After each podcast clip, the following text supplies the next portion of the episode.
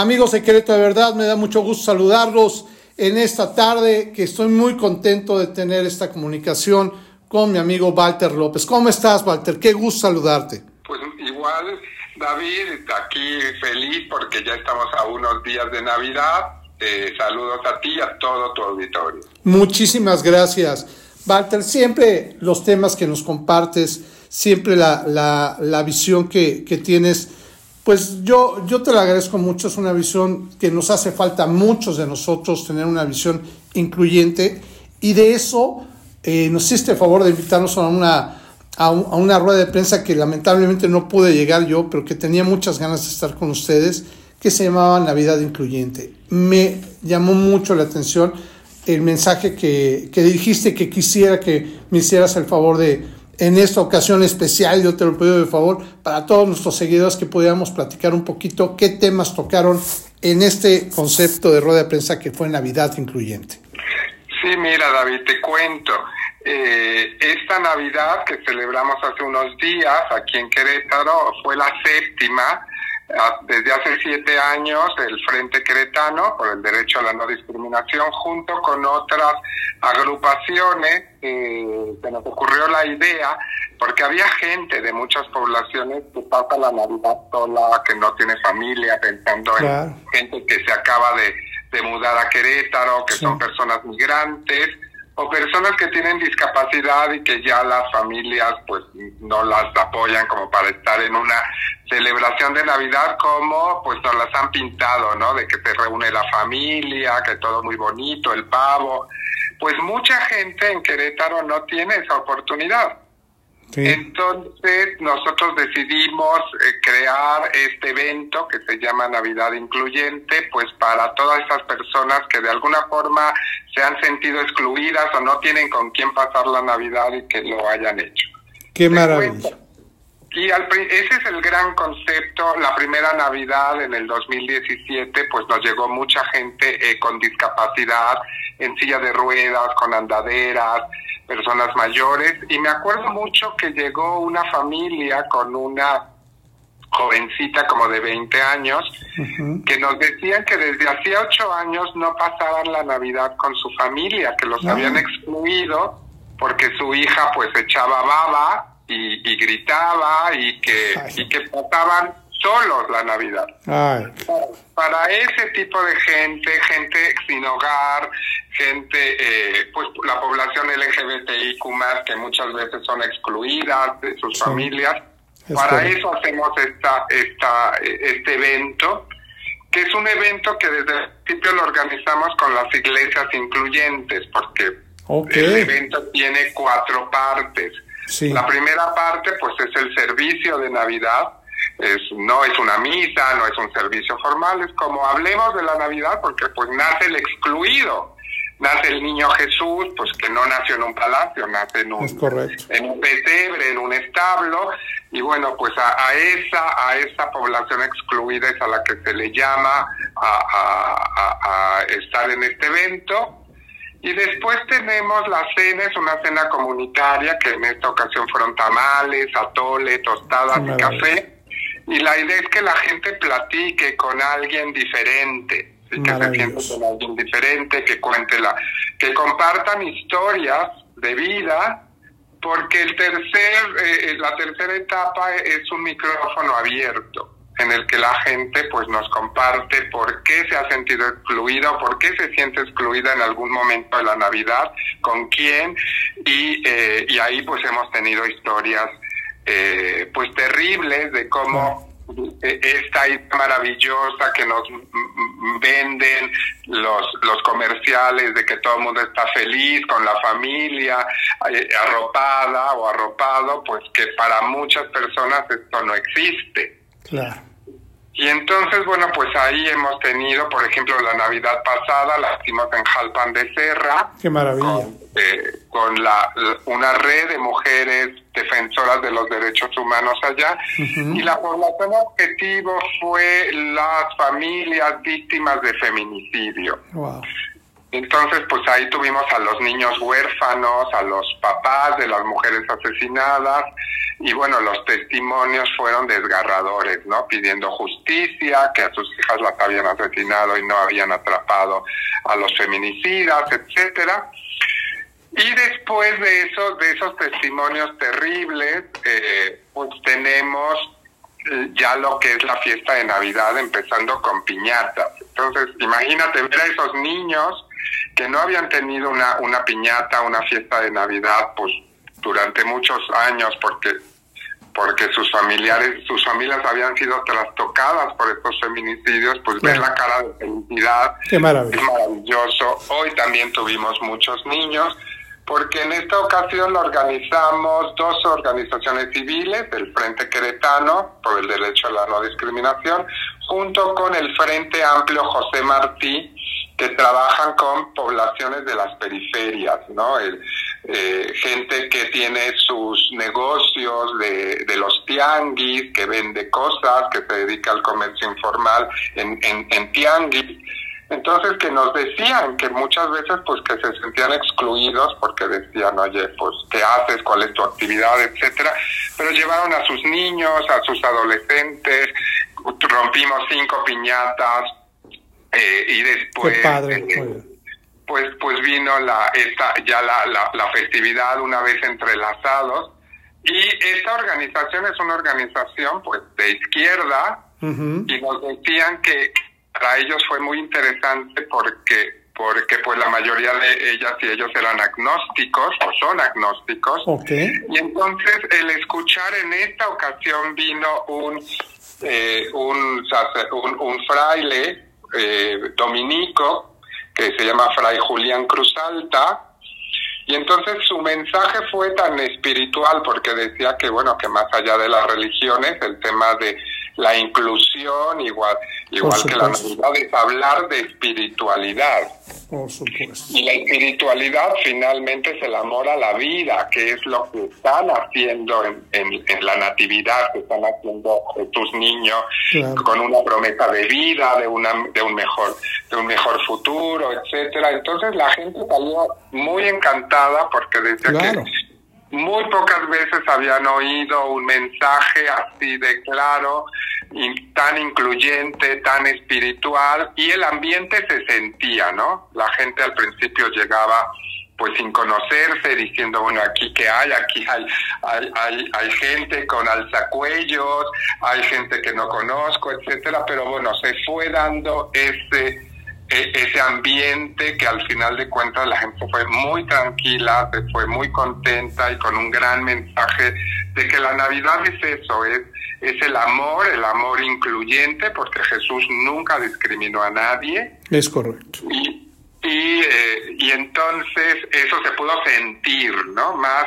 allá del mensaje de Fray Cruz Alta, que fue hermosísimo, hablando de este Jesús niño y dónde teníamos que buscarlo, que teníamos que buscarlo en los hospitales, en las personas que menos tenían, en los movimientos sociales, etcétera, porque ahí estaba la vida naciendo, ¿no?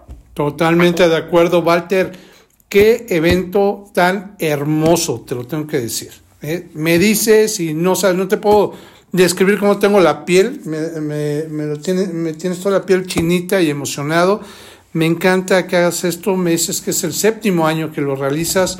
Este, pues cada uno tiene obviamente su característica principal y cada uno, pues bueno, es organizado. Yo sé que, que es a través de todo, de todo el frente eh, queretano que tú por tanto tiempo también lo has llevado bien y correctamente, pero sobre todo bajo tu liderazgo Obviamente es algo que, nos debería de dar orgullo y gusto que hagas esto como queretano y hagas esto para todas las personas que, mira, la verdad es que entiendo que fue nutrida tu asistencia, pero creo que hay muchísimas, muchísimas personas que, a las cuales no, no pudieron llegar o no estuvieron contigo pero que les encantaría conocer de esto y pues bueno, me dará mucho gusto que cada vez más personas puedan ser parte de esta Navidad incluyente, la cual me emociona, amigo, muchísimo y te felicito por lo mismo de seguirlo haciendo.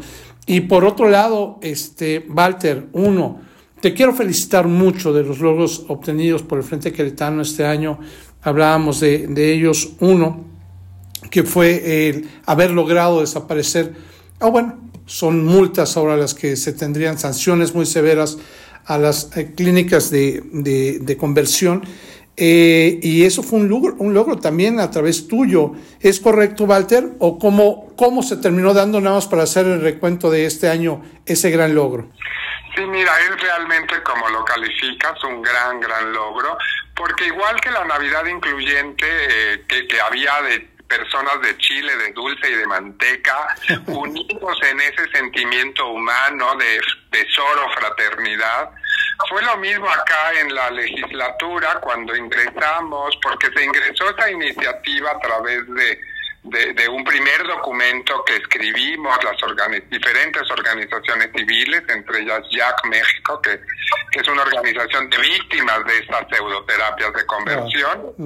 Eh, nosotros llamamos, invitamos a este grupo y arrastramos el lápiz para hacer junto con abogados, etcétera, joven, juventudes, eh, un primer documento que se lo entregamos al diputado Sinesio Claro. Armando Sinesio, porque él mostró una voluntad muy importante de, de, echar, de, echar a andar este proyecto, porque nos decía que en su juventud, cuando él estaba en secundaria en San Juan del Río, uno de sus compañeros sufrió una ecos.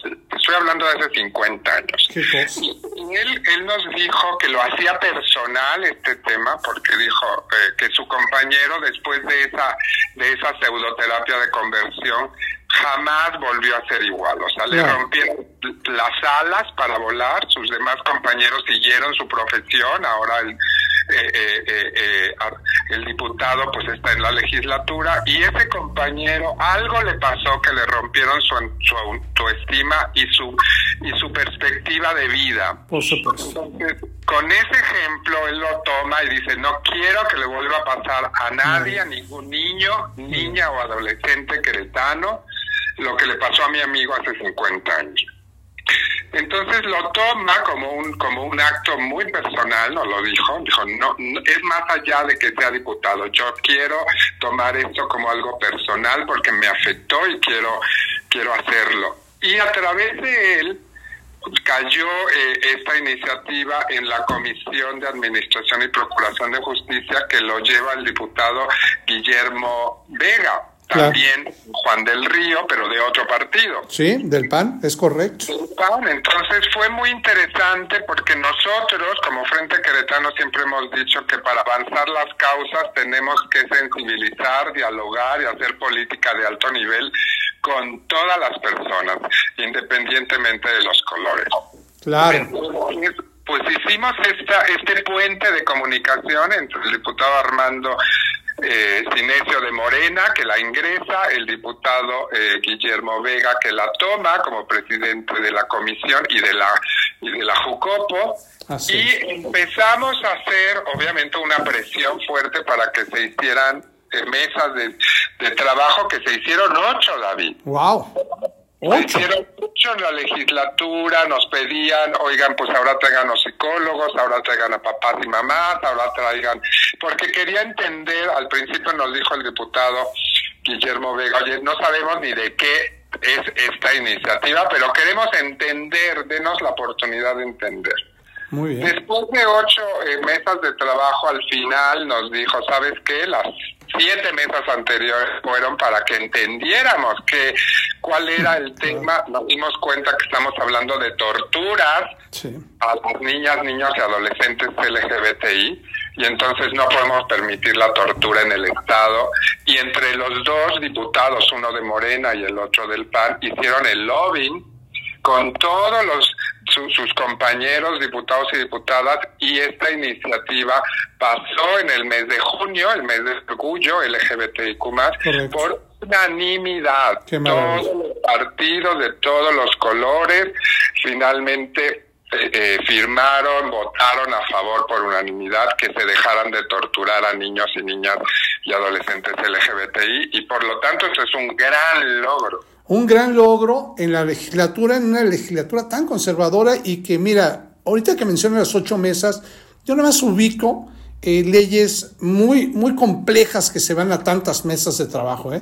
Yo creo que también el trabajo que realizaste para que se juntaran esas ocho mesas y que pudieran comprender lo, lo, preponderante que tenía que ser el, el, legislar alrededor de eso, pues bueno, fue un trabajo amplio, difícil y que te vuelvo a felicitar porque es un, fue un gran éxito. Y con lo mismo, te quiero preguntar, amigo Walter, este año, este año 2024, un año que bueno, obviamente en la mira están más las elecciones que otras cosas, pero en donde también hay temas que se tienen que tocar, sobre todo en tanto en la comunidad LGBT tanto en los temas de inclusión, tanto en los temas de legislar para poder hacerlo, cuál, cuál es la directriz que tienen ahora, hacia dónde va, va a caminar en este caso el Frente Queretano eh, para trabajar junto con legisladores y con la sociedad.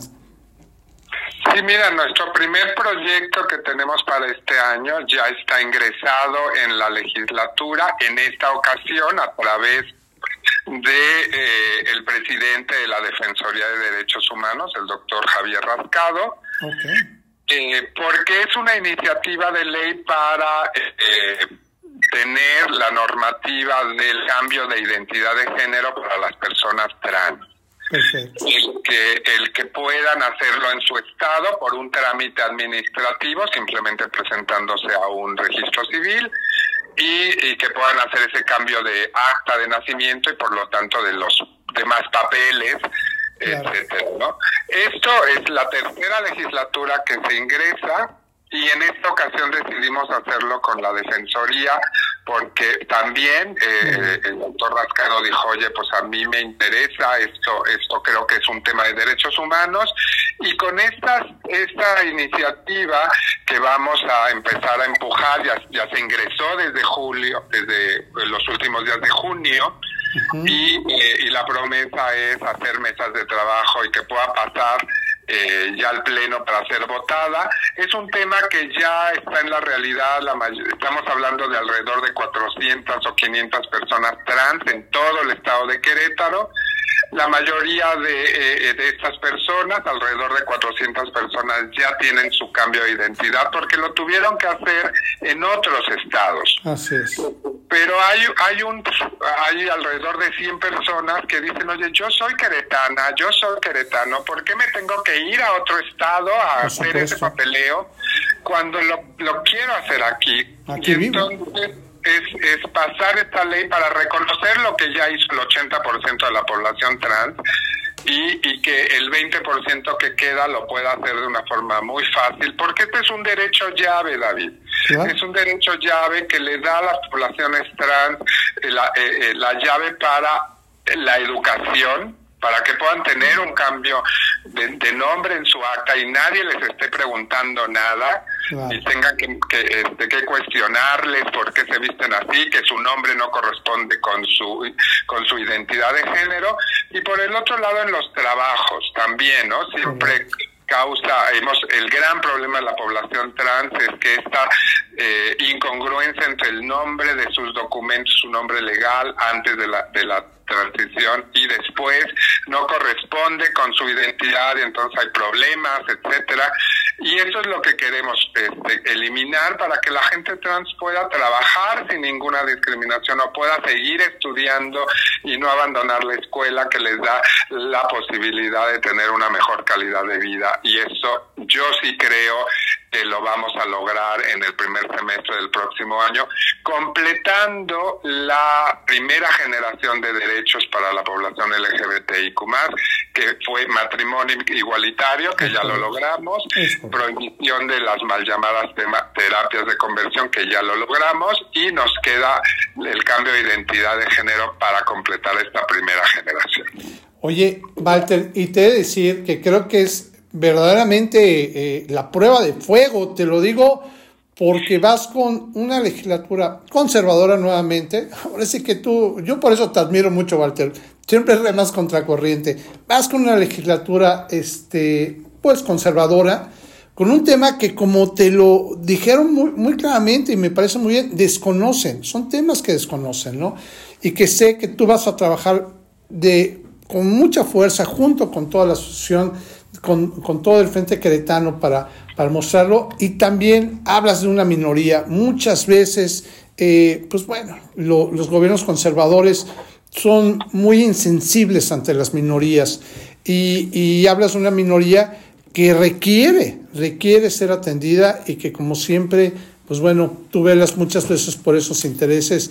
Y que bueno, yo creo que la sociedad te tenemos que agradecer mucho que, que hagas ese trabajo y yo te lo reconozco y me encanta poder platicar contigo esos temas por eso mismo. Así que Walter, te deseo mucho éxito y en lo que te podamos ayudar como, como, como Querétaro de verdad para difundirlo y que lo conozcan, tú sabes que cuentas con estos micrófonos, Walter.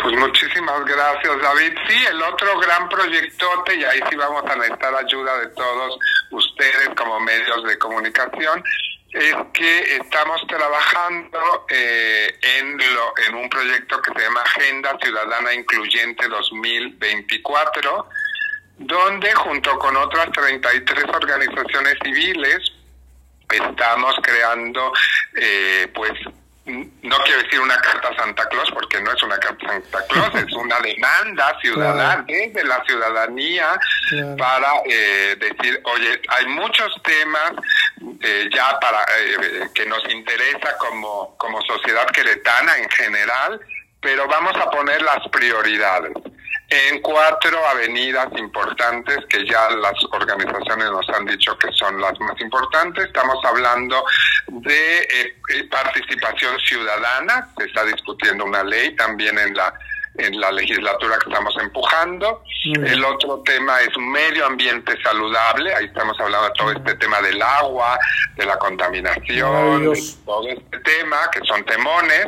El otro es el derecho a la ciudad, ahí estamos hablando de movilidad, de transporte público, de cómo queremos nuestra ciudad, si queremos una ciudad tan extendida como Ciudad de México con todos estos problemas o queremos una ciudad mucho más sostenible, como a lo mejor está otras ciudades en el mundo que, crecen hacia arriba, más compactas, más humanas, etcétera. Y el otra gran agenda es todo el tema de seguridad, justicia y paz.